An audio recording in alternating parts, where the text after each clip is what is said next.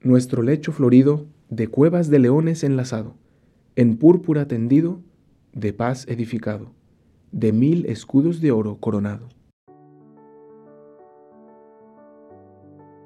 ¿Alguna vez has sentido o pensado que Dios no te escucha, que Dios no está presente, que no es más que una idea? Qué raro si todos los santos dicen que lo veían y lo escuchaban constantemente.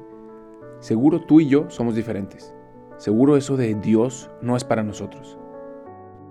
Para aquellos que les gusta ver las cosas desde un punto de vista más realista, que a veces les cuesta escuchar a los que somos un poco más como idealistas y románticos, pues para ellos es este canto, en el que nos trae otra vez con los pies en la tierra y nos recuerda que sí, la experiencia de Dios y la oración es increíble, es preciosa, pero que hace falta nuestra colaboración.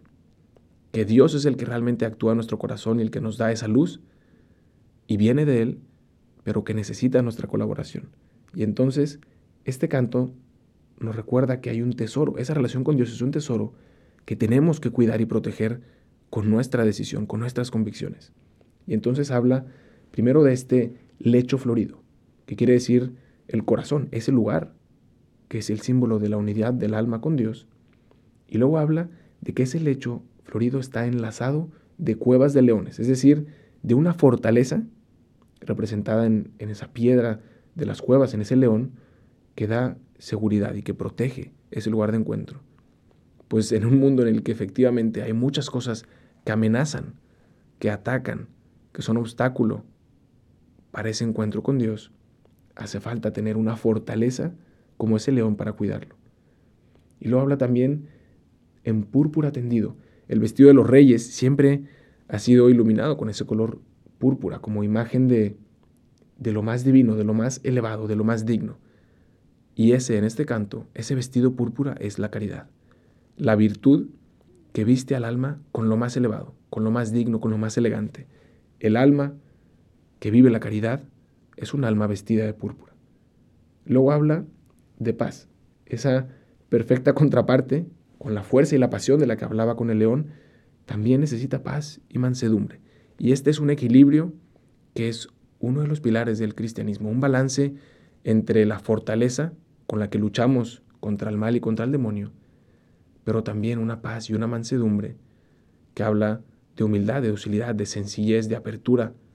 Y entonces es un corazón que cuida ese encuentro con Dios. Ante el demonio con fortaleza y con seguridad, pero ante las demás personas siempre con paz, con mansedumbre. Y luego termina hablando de mil escudos de oro coronado. Y esas son las virtudes que protegen, pero que también adornan al alma. Y para San Juan es importantísimo este concepto de nuestra colaboración con la gracia, de que Dios nos da la gracia que necesitamos, pero hay que colaborar. Y esas son las virtudes que terminan siendo también escudo y corona de nuestra alma, que hay que conquistarlas, que hay que cuidarlas, que hay que trabajarlas con hábito, con decisión, con convicción. Y entonces así podremos también, igual que el alma, cuidar este lecho florido, nuestra relación con Dios, que es tan importante, que es un tesoro, ser conscientes de que hay que cuidarla día a día.